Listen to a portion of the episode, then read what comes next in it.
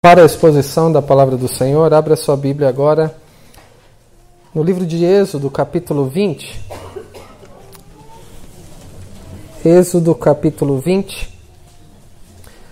Eu farei a leitura dos três primeiros versículos. Nessa noite veremos o versículo 3, mas como vimos na semana passada, os dois primeiros versículos são fundamentais para compreendermos os dez mandamentos. Sem eles, não compreendemos com fidelidade. Então, para lembrarmos como o texto começa, leremos também os dois primeiros versículos. Êxodo 20 diz assim: Então falou Deus todas estas palavras: Eu sou o Senhor teu Deus, que te tirei da terra do Egito, da casa da servidão. Não terás outros deuses diante de mim. Vamos ler todos juntos o versículo 3? Não terás outros deuses. Amém. Essa é a palavra do nosso Deus. Vamos orar mais uma vez. Obrigado, Senhor, porque podemos nesta hora, neste momento de culto ao Senhor, abrir a tua palavra e ouvirmos o que o Senhor tem a nos dizer. Fale conosco, ó Pai. Por isso pedimos que o Senhor abra os nossos ouvidos que o Senhor abra os nossos olhos para que vejamos o que o Senhor quer que vejamos. Que o Senhor abra o nosso entendimento para que entendamos. Que o Senhor mesmo, como já foi orado, prepare o nosso coração para sermos transformados pelo Senhor nesta hora e à medida que meditarmos no que o Senhor tem a nos dizer nessa noite. Ser propício a nós, pecadores, apesar da nossa própria limitação, do nosso, da nossa própria fragilidade o Senhor possa, ao nos iluminar com teu Espírito, é, nos fazer crescer na graça e no conhecimento do Senhor, a semelhança do nosso Senhor e Salvador Jesus Cristo. E é no nome dele que nós oramos. Amém. Na semana passada começamos uma outra série de mensagens baseadas baseada nos dez mandamentos. Dez mandamentos, a lei de Deus para hoje. Obrigado. Por que estudar os Dez Mandamentos? Ou, como vimos na semana passada, mas literalmente seria as Dez Palavras de Deus. Vimos que Deus ele falou, ele mesmo se fez ouvir pelo, pelo povo que ele tinha libertado do Egito. Foi uma situação inédita, uma situação muito especial em que o povo ouviu o próprio Deus falar consigo. É verdade que eles também ficaram apavorados, pedindo para que não continuasse, porque eles ficaram com medo de morrer. O objetivo dessa série, como vimos, é que os irmãos até o final saibam não somente recitar os dez mandamentos do primeiro ao décimo, mas também guardar na mente e no coração. O nosso intuito é que os irmãos, guardando no coração, saibam explicar cada um desses mandamentos o mínimo possível e saber também o que eles têm a nos dizer no nosso dia a dia. A motivação maior não é alguém se achar capaz de cumprir e obedecer com perfeição esses mandamentos. Se alguém terminar dessa maneira, nós entenderemos que alguma coisa aconteceu, alguma falha aconteceu para que compreendêssemos a lei do Senhor dessa maneira, porque a nossa motivação ao compreender a lei de Deus de um modo geral é correspondermos ao grande amor de Deus para conosco. À medida que aprendamos a amá-lo, à medida que, através de uma vida da obediência aos seus mandamentos, possamos demonstrar que amamos de fato ao Senhor. E uma pergunta: você ama a Deus? Como você responde essa pergunta? E uma outra pergunta: como você demonstra na sua vida que ama ao Senhor? E nas palavras de Jesus, aquele que tem os meus mandamentos e os guarda, os observa e procura cumpri-los, este é o que me ama e também será amado pelo meu Pai e eu me manifestarei a ele. Nesse sentido, irmãos, vimos na semana passada a introdução, este que é o prólogo dos Dez Mandamentos, os dois primeiros versículos, na mensagem titulada O Evangelho como o fundamento da lei. Em nenhum lugar das Escrituras nos é dito que através do cumprimento da lei, da obediência, da nossa é, suposta perfeição, nós poderemos receber algo da mão do Senhor. Aquele povo já tinha recebido salvação, a libertação do Egito, então Deus sela sua aliança com aquele presente tão precioso que era a sua lei. Deus, com as palavras da sua boca, de um modo audível, como já dissemos, estava revelando qual era a sua vontade aos seus filhos, como nos é dito aqui, a começar da sua autorrevelação: Eu sou o Senhor teu Deus, que te tirou da terra do Egito, da terra da servidão. Deus apresenta Ele mesmo como o Senhor, o Iavé, o teu Deus. Deus, então, pela lei, ele revela quem ele é. Se você quer conhecer a Deus mais do que ver as páginas dos evangelhos, mais do que ver as narrativas históricas das aparições extraordinárias de Deus, as teofanias, atente para a lei. Porque pela lei é possível reconhecer o caráter do Deus Criador e Salvador. É também possível perceber pelo que ele exige de nós, a sua vontade para conosco, aquilo que ele mesmo é e o modo como ele age para conosco. Nós vimos que por, por esses nomes Yahvé e Teu Deus, podemos é, aprender que nosso Deus é o Deus soberano, Criador, poderoso, o dono de todas as coisas e da nossa vida também, o Deus da aliança que é fiel às suas promessas, o Deus santo, justo, misericordioso e gracioso. Somente nessa expressão, Yahvé, teu Deus. Deus pode ser conhecido através dos seus nomes e da sua lei. E vimos também como podemos entender qual é a vontade do Senhor. Essa pergunta certamente já te ocorreu como que eu posso saber qual é a vontade do Senhor? Como que eu posso compreender, discernir o que está acontecendo, o que Deus exige de mim, se você ama a Deus? E a resposta é: olhe para a palavra de Deus. Compreenda na lei aquilo que Deus exige de você e confie nele, para em obediência cumprir aquele que é o propósito dele para a sua vida. E a ideia na semana passada foi apontar para o fato de que o Evangelho, como fundamento da lei, nos ajuda a compreender aquilo que nós ouvimos da voz de Deus.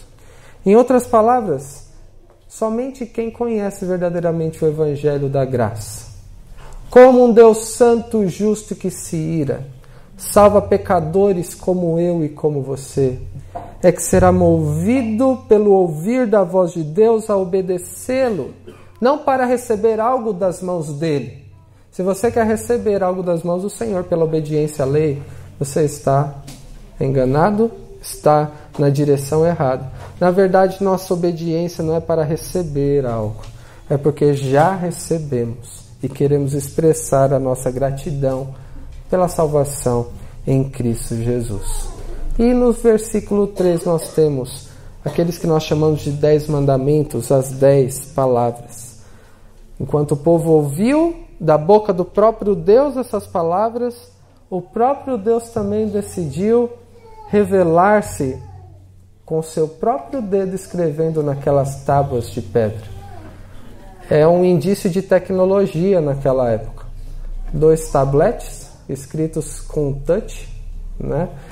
E ficando de um modo permanente gravado naquela pedra e também sendo uma maneira de compreendermos que nos nossos corações anteriormente de pedra seriam gravados com a palavra de Deus de um modo profundo também pelo próprio Deus.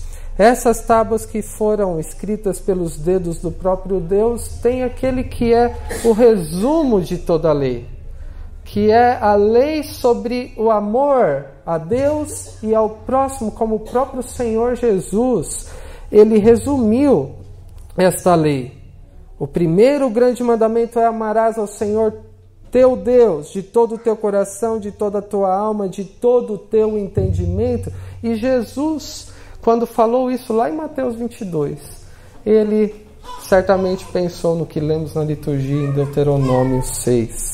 E o segundo mandamento é amarás o teu próximo como a ti mesmo. Então veremos a partir de hoje, pela graça de Deus, os chamados dez mandamentos. Os quatro primeiros que dizem respeito ao nosso amor a Deus. Como você pode e deve amar a Deus? Observe especialmente os quatro primeiros mandamentos. E como eu posso e devo amar o próximo demonstrando gratidão ao meu Deus por tudo que ele tem feito e sido na minha vida? Olhe os últimos seis mandamentos. E esse primeiro mandamento diz respeito a quem deve ser adorado. Esse versículo 3 que diz: Não terás outros deuses diante de mim. Ou outra versão, a nova versão internacional, que diz: Não terás outros deuses além de mim. São muito parecidas, mas nos ajudam a entender o sentido. Este mandamento trata do grave pecado da idolatria. Quando Deus diz: Não terás outros deuses diante de mim, ele está se referindo àquele grave pecado da idolatria. Você se considera um transgressor do primeiro mandamento? Considerando que ele é um, um mandamento contra a idolatria, então é falado aqueles que são idólatras. Você se considera um transgressor deste mandamento? Com que frequência você quebra o primeiro mandamento na sua vida? Quantas vezes na sua vida você é um idólatra? Que você adora confia, agradece a ídolos e não a Deus? Responda no seu coração diante de Deus se você se considera um transgressor do primeiro mandamento. E com que frequência você quebra este mandamento? E é possível que muitos tenham pensado: esse mandamento eu acho que eu não tenho tanto problema assim. Eu não sou idólatra, eu não tenho nenhum daqueles ídolos na minha casa. Eu não faço nenhum daqueles rituais é, prestando culto a outro tipo de divindade. Eu não sou como civilizações mais distantes de nós que adoram elementos da natureza como o sol, como os animais ou outras coisas. Mas nós veremos que a começar por este primeiro mandamento, tendemos a pensar que somos bons o suficiente para cumprir aquilo que Deus exige de nós. Essa primeira impressão que temos de cada um, temos cada um dos dez mandamentos, deve ser vista com muito cuidado. Quando não entendemos o que Deus exige em cada um dos mandamentos e não entendemos qual é a profundidade da, das exigências de Deus contidas aqui na sua lei, lembre-se, o próprio Deus está falando não é algo que pode, eu estou tranquilo, isso eu cumpro, tenho cumprido desde a minha infância cada uma dessas coisas. É o próprio Deus que está escrevendo com seus próprios dedos, e quem pode dizer que é suficiente para corresponder às exigências de Deus, ao que ele disse usando o som da sua voz e também o que ele escreveu com seus próprios dedos. Meus irmãos, nós devemos ter em mente aqui que Deus, sendo Criador, de todas as coisas e do próprio ser humano, ele tem direito sobre as suas criaturas. Todos são responsáveis perante ele e ele tem direito de ter exigências para com aqueles que ele criou. Não depende das pessoas quererem estar debaixo do senhorio de Deus, o fato é que todos são responsáveis perante ele.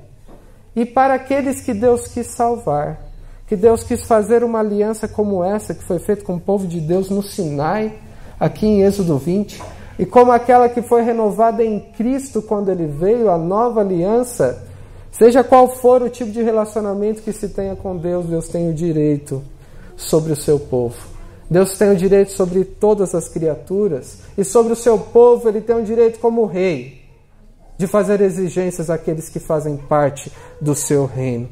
O fato é que naturalmente, pela própria inclinação do nosso coração pecaminoso, tendemos a nos julgar como pessoas boas. Eu sou uma pessoa boa. Então apresentamos o currículo daquilo que nós não fazemos. Enquanto o outro faz essas coisas que nós não fazemos, somos melhores do que os outros. Isso que somos inclinados a pensar, pelo egocentrismo do nosso coração, pelo egoísmo que também temos naturalmente, se não for a graça de Deus em nós. Isso faz com que pareçamos aquele que era um, é, um pretenso cumpridor da lei, como era o fariseu, da parábola do fariseu do publicano, que ele tinha a agradecer a Deus pelo, por aquilo que ele era, pelo seu rigor no cumprimento da lei e por ser tão superior àquele pecador que era o publicano. A primeira impressão que todos nós temos da lei de Deus, normalmente, não condiz com o seu significado verdadeiro e com a profundidade que há na lei de Deus, a começar do primeiro mandamento. Quem deve ser adorado? É uma pergunta importante aqui. Talvez todos reajam com essa primeira expressão da boca do próprio Deus: Não terás outros deuses diante de mim. Talvez você se pergunte: deuses? Eu? Esse pecado não. Eu creio em Deus, eu acredito que Ele existe. E o que Tiago diria? Tiago diria: Crês que Deus existe? Fazes bem. Até os demônios creem e tremem. Eu não somente creio em Deus, mas eu não sou um idólatra. Eu amo a Deus. Será mesmo que você não é um idólatra? A idolatria é um pecado que é cometido desde o princípio. Foi por causa da idolatria que o pecado entrou no mundo, quando a perspectiva do primeiro casal deixou de ser, de ter Deus como centro da vida deles e a obediência perfeita, e passou a ser a própria vontade o centro de todas as coisas. Algo tomou o lugar de Deus na vida do primeiro casal. A egolatria. Seja feita a minha vontade. E assim o pecado entrou no mundo, quando Deus foi tirado daquele que era o lugar devido somente a Ele. O povo de Deus no Antigo Testamento foi ordenado a não ter outros deuses foi exortado pelos profetas a abandonar a prática da idolatria. No versículo 5, olhe aí no, no capítulo 20. Não as adorarás, nem lhes dará culto, porque eu sou o Senhor teu Deus, Deus zeloso, que visita a iniquidade dos pais e dos filhos até a terceira e quarta geração daqueles que me aborrecem. O nosso Deus é um Deus zeloso, ciumento, que não divide aqueles que lhe pertencem com ninguém, é como um relacionamento conjugal que depois que uma aliança é feita, não é permitido e aceitável que se divida o cônjuge com outros. Deus exige exclusividade. Não há outro que se compare a ele, não há outro que deva ocupar ou concorrer com o lugar que ele deve ter na vida de qualquer pessoa. Isso era dito ao seu próprio povo, que tinha recebido a sua lei em Êxodo 34, Deus mais uma vez fez registrar: abstente de fazer aliança com os moradores da terra para onde vais, para que não sejam por cilada, não façam aliança com aqueles que moram em Canaã. Mas derribareis os seus altares, quebrarei as suas colunas e cortarei os seus postes ídolos, porque não adorarás outro Deus, pois o nome do Senhor é zeloso. Sim, Deus zeloso é Ele, para que não faças aliança com moradores da terra, não suceda que, em se prostituindo eles com os deuses e lhes sacrificando, alguém te convide e coma dos seus sacrifícios. A idolatria é chamada muitas vezes no, no Antigo Testamento como prostituição com outros deuses. Oséias, o profeta Oséias foi ordenado a casar com uma prostituta para representar pela sua própria vida. É assim que o meu povo, minha noiva, trata o seu noivo. Casa com uma mulher de prostituição para representar a deslealdade que o povo tem em relação a mim. Em outras passagens, nós vemos as, a ordem de Deus, as exortações contra a idolatria. Em Isaías, por exemplo, o conhecido: Eu, Senhor, eu sou o Senhor, este é o meu nome. A minha glória, pois, não a darei a outra, nem a minha honra, as imagens de escultura. Eram essas as exortações, as profecias que Deus enviava pelos seus servos ao seu povo, contra o pecado grave da idolatria. E após a vinda de Cristo?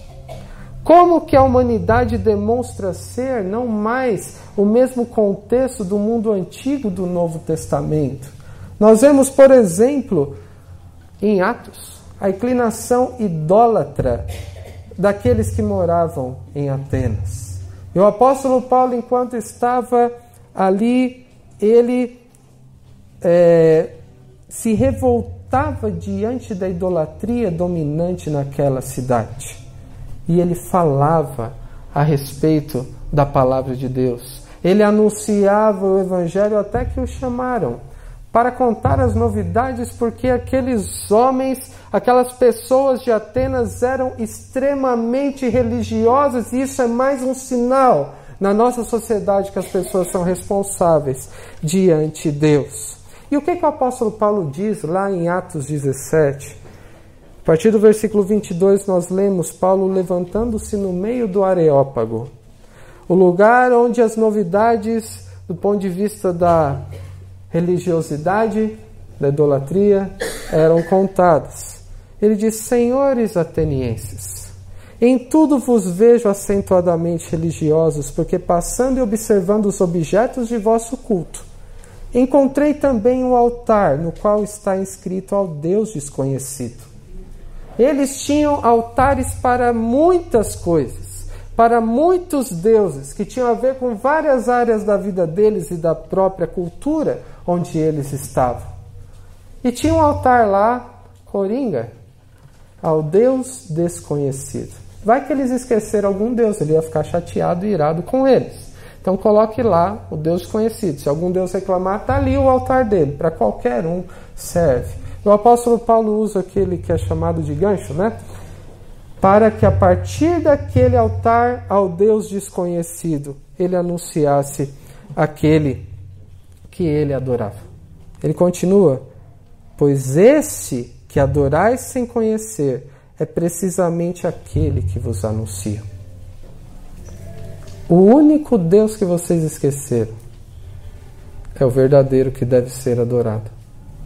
Vocês atenienses adoram muitos deuses e deixam de adorar aquele que deve ser adorado com exclusividade. O apóstolo Paulo fala a respeito desse Deus, que é o Deus que fez o mundo e tudo que nele existe, sendo ele Senhor do céu e da terra, não habita em santuários feitos por mãos humanas, nem é servido por mãos humanas como se de alguma coisa precisasse, pois ele mesmo é quem a todos dá vida, respiração e tudo mais. De um só fez toda a raça humana para habitar sobre a face da terra, havendo fixado os tempos previamente estabelecidos e os limites da sua habitação, para buscarem a Deus se porventura tateando o possam achar, bem que não está longe de cada um de nós, pois nele vivemos e nos movemos e existimos, como alguns dos vossos poetas tem dito.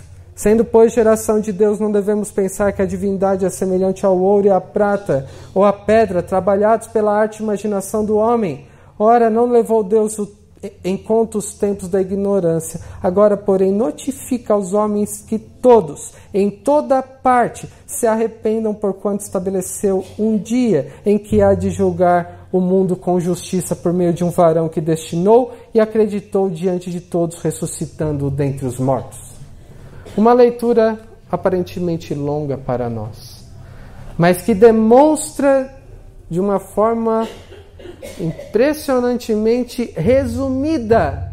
Quem é esse único Deus que deve ser adorado com exclusividade, como nos é revelado no primeiro mandamento. É o Deus Criador que sustenta todas as coisas pelo seu poder, que não é servido por mim, por você e por nenhum ser humano como se de alguma coisa ele precisasse. Pelo contrário, nós é que precisamos dele, e haverá um dia em que ele julgará a todos segundo as suas obras, e a única esperança está naquele varão que foi enviado por ele, o nosso Senhor e Salvador Jesus Cristo. É a respeito deste Deus que o apóstolo Paulo fala aqui. Muitos escarneceram quando falou desse evangelho. Dessa novidade não queremos saber mais. Muitos creram, se aproximaram, passaram a adorar com exclusividade ao único Deus verdadeiro que deve ser adorado de uma forma fiel e exclusiva. Calvino também disse que o coração humano ou a imaginação do homem é uma fábrica perpétua de ídolos. Meus irmãos, se foi através do pecado da idolatria que o pecado entrou no mundo e temos a herança desse, desse pecado. Se nós vemos no Antigo Testamento o próprio povo de Deus sendo exortado e ordenado a não cometer o pecado da idolatria, e nós somos povo de Deus no nosso tempo. Se nós vemos que a inclinação humana continua sendo em oposição ao Criador de uma forma natural, o próprio reformador, como João Calvino, diz que o nosso coração é uma perpétua fábrica de ídolos. Quem pode dizer que não comete o pecado da idolatria? O que é idolatria?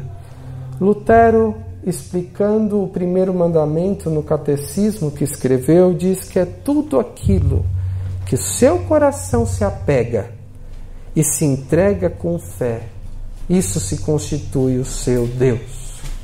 E se não é o único Deus verdadeiro que você se apega e confia, e busca alegria nesta, nesta, nesse seu objeto de confiança, você construiu um ídolo para si mesmo. Basta apenas, disse Lutero, a confiança e a fé do coração para constituir uma genuína confiança em Deus ou construir um ídolo. Na prática, nós estamos rodeados sempre com um panteão de ídolos, como havia lá em Atenas. Em Atenas, no Novo Testamento, deuses para tudo, e tinha um lugarzinho lá destinado ao Deus verdadeiro, ainda que eles não soubessem disso. No Antigo Testamento, nós vemos também um panteão de deuses que foram confrontados pelo Senhor nas dez pragas para a libertação do Egito, em que Deus demonstrou a sua soberania, o seu poder sobre todas as divindades egípcias, com braço forte, ele demonstrou a sua supremacia, superioridade sobre todas as coisas, tanto em Atenas como no Egito do Antigo Testamento. As divindades eram ligadas a aspectos da vida, da cultura, da religiosidade daqueles que viviam naquele contexto.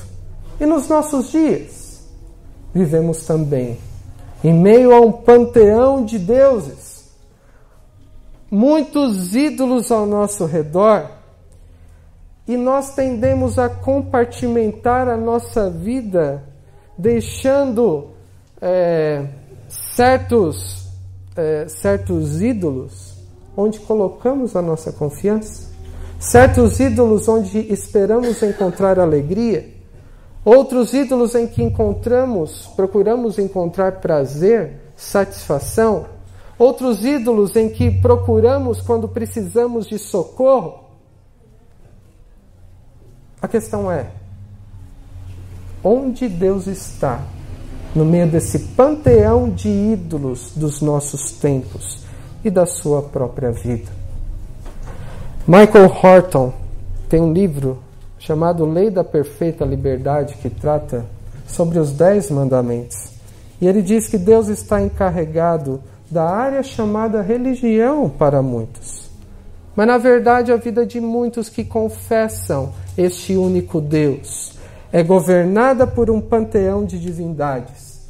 Para alguns, carreira norteia, governa a própria vida, fundamenta a sua própria vida na, pelo modo que a sua carreira anda e coloca a sua confiança nela e no sustento até que pode obter dela. A sua esperança é a carreira. Outros exemplos que ele dá, alguns nas posses, nas ambições, na autoestima, na família, nos amigos, no entretenimento, na moda.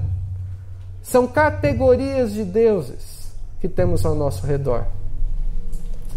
E muitas vezes se procura colocar a confiança, esperança de alegria, satisfação nessas coisas.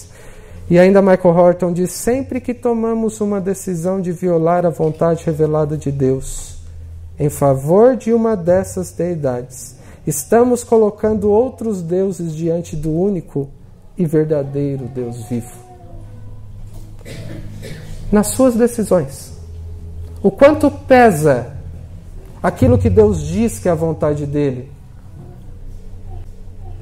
e aquela que é a sua vontade no que diz respeito à sua carreira, à sua família, às suas oportunidades de entretenimento, aquilo que você quer alcançar, suas ambições, seus amigos e outras coisas. Que lugar ocupa quando você tem que colocar uma decisão em que tem que escolher a fazer a vontade de Deus? E veremos mais isso nos mandamentos seguintes diante daquele que é outro, outra possibilidade de encontrar satisfação e realização, qual é a sua escolha? Muitas vezes se escolhe colocar confiança em outras coisas. Não se prioriza Deus e se dá lugar a outras coisas. Por isso que eu disse às crianças colocarem um pódio somente com Deus. Porque essa é a ideia de ranking em que Deus está em primeiro lugar, família em segundo, igreja em terceiro, leva as pessoas a escolherem muitas vezes o segundo lugar. A prata está bom, o bronze está bom, e negligenciam aquele que é o único que deve ocupar o centro da nossa vida. O que esse primeiro mandamento nos ensina? Nos ensina que Deus é o centro de todas as coisas. E somente a sua vontade e a satisfação é aquilo que importa. O mais importante não é você ser feliz. O mais importante é você obedecer ao seu Senhor, Criador e Salvador e fazê-lo feliz, ainda que isso te gere algum desconforto. Esse mandamento também nos ensina que nós tendemos a colocar outras coisas no lugar que é exclusivamente de Deus na nossa vida. Se Deus disse, não terás outros deuses diante de mim, é porque a nossa tendência natural é colocar muitas coisas no lugar de Deus na nossa vida, tanto que esse é o primeiro mandamento. A gravidade e a profundidade da idolatria está tão arraigada no nosso coração pecaminoso. Nos faz entender que todas as vezes que nós pecamos. Preste atenção nisso. Todas as vezes que você peca, e quantas vezes você peca por dia, seja em pensamento, seja em palavras, seja em atitudes ou omissões. Todas as vezes que você peca, você quebra o primeiro mandamento. Outros também, mas você começa quebrando o primeiro mandamento porque estamos escolhendo fazer a vontade de outro, estamos servindo a outro até o nosso próprio coração, estamos nos entregando a outras coisas que prometem nos satisfazer, mas que nunca nos satisfarão. A quebra do primeiro mandamento envolve, meus irmãos, muitas coisas. Aqueles que são ateus quebram este mandamento. Aqueles que são politeístas também quebram. Mas esse mandamento também envolve você e a mim. Quando fazemos escolhas que contrariam a vontade de Deus. Quando o centro da nossa vida deixa de ser Deus e passa a ser outras coisas. Seja pelo nosso modo de pensar que contraria a vontade de Deus. É uma inclinação idólatra. Mas assim que eu vou ser feliz, assim que as coisas vão dar certo, assim que eu vou alegrar, alegrar o outro, assim que eu vou corresponder à expectativa da minha família, do meu pastor, da minha igreja, seja o que for, quando ocupa o lugar de Deus na sua vida, isso é constituir um ídolo.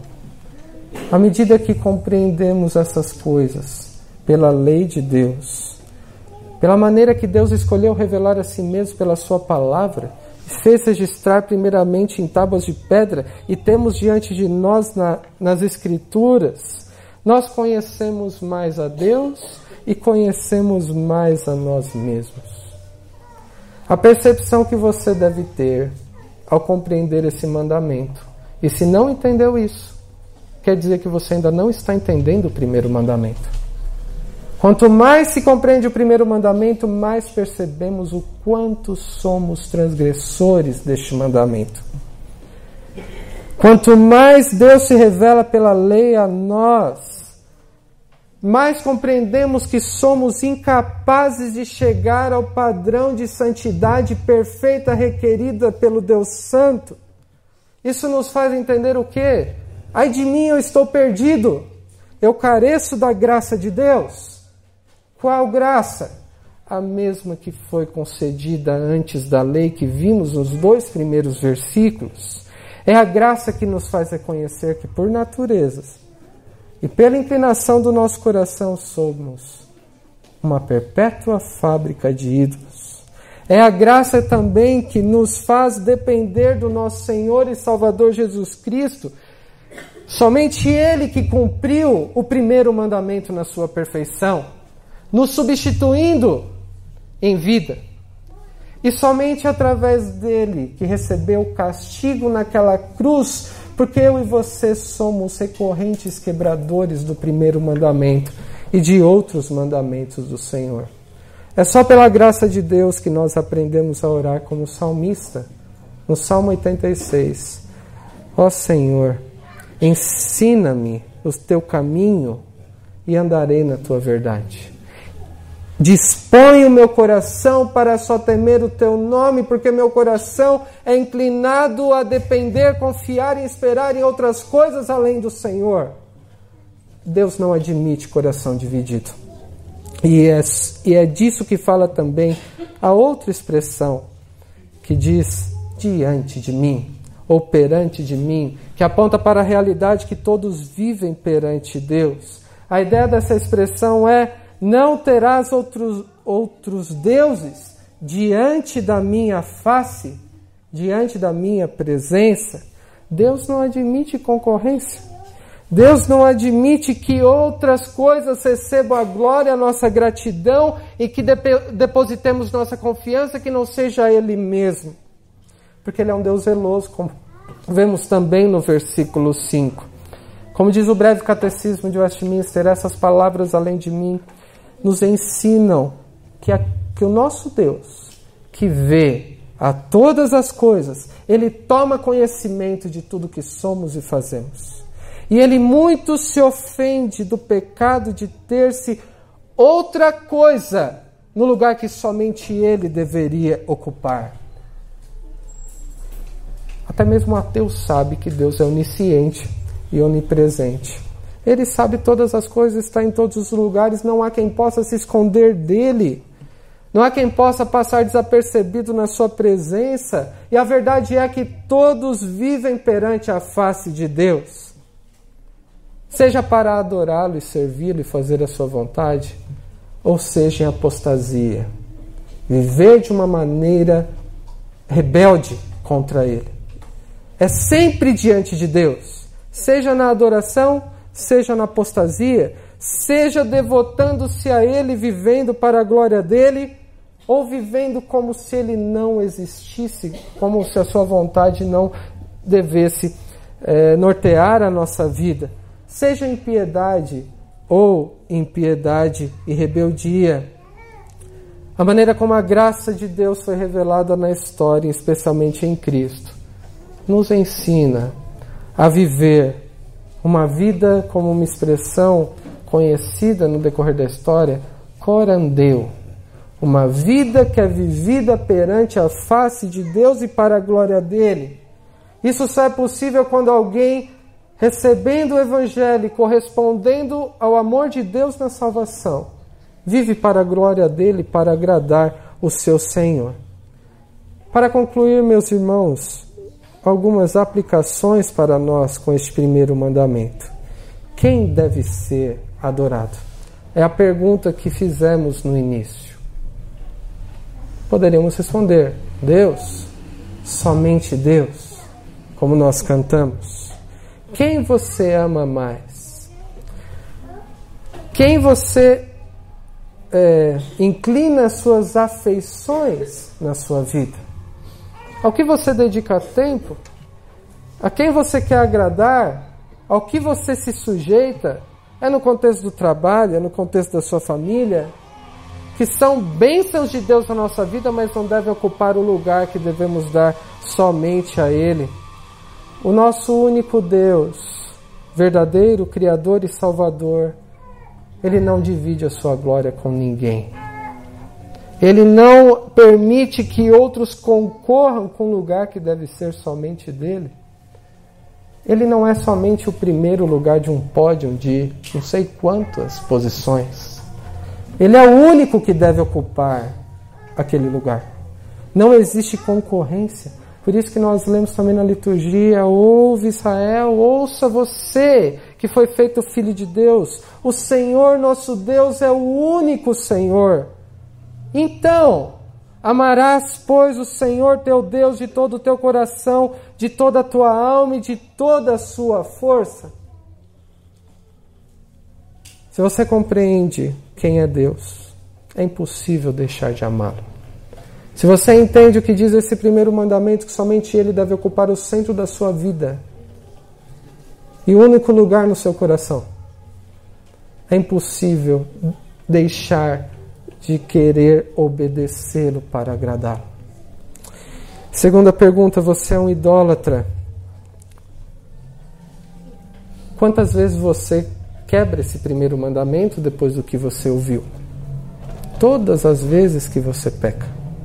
Mais uma vez quero citar Marco Horton comentando este primeiro mandamento. Quando ele diz que violamos o primeiro mandamento quando adoramos, confiamos, invocamos ou agradecemos a outros no lugar de Deus. Frequentemente demonstramos nossa gratidão a outras coisas, a outras pessoas, não que devemos ser ingratos, mas devemos ter a consciência de que Deus é o provedor de toda dádiva, que as nossas bênçãos provêm das mãos dele de uma forma graciosa, bondosa, não por merecimento. Que deidade tem a nossa lealdade no domingo? E o domingo é importantíssimo para compreendermos esse primeiro mandamento também. Trataremos mais, se Deus quiser, no quarto mandamento. Mas que deidade da sua vida tem a sua lealdade no domingo? A carreira, quando o trabalho chama? Ou entretenimento, quando tem alguma coisa prazerosa, seja um jogo, seja é, também uma festa ou algum tipo de recreação que faz com que você escolha outra coisa para satisfazer a si mesmo, que não a Deus. Confiamos completamente em Deus ou ainda contamos com a nossa força de vontade ou esforço para obtermos uma aceitação diante de Deus? Ainda Michael Horton, quando você enfrenta o problema, a quem você clama? Dizemos a nós mesmos: posso cuidar disso. Ou pedimos a ajuda a alguém, ou alguma coisa, seja o materialismo, o alcoolismo, ou nos afundamos em entretenimento procurando arejar um pouco a cabeça, ao invés de buscarmos a Deus. Agradecemos a Deus não apenas pela nossa salvação, termina Michael Horton, mas também pelos dons que Ele nos dá no trabalho na diversão com nossas famílias e amigos? Nós o vemos como provedor de todas as nossas necessidades, não apenas da redenção eterna. Não compartimentize a sua vida. Deus não é importante e necessário somente no domingo para adoração, para a sua salvação. Você depende dele para todas as coisas e prestará contas a ele de todas as coisas. E por último, como você tem vivido perante Deus? Como vimos, todos vivem perante Deus. E você vive perante Deus. E a questão é: como você tem vivido perante Deus? Tem vivido confiando exclusivamente nele, não dado lugar a outras coisas no seu coração, ou em gratidão somente a ele, visando a glória dele em todas as coisas, não a sua própria glória ou de outra coisa? que ao pensar, refletir e ouvir o que Deus tem a dizer com este primeiro mandamento, você possa, assim como eu, aprender a corresponder ao amor de Deus revelado no Evangelho e olhando para Cristo, aquele que é o autor e consumador da nossa fé, e conformando-nos a Ele, vivamos perante Deus em obediência, devoção, piedade e fidelidade exclusivo a cada dia da nossa vida. Que Deus os abençoe. Amém.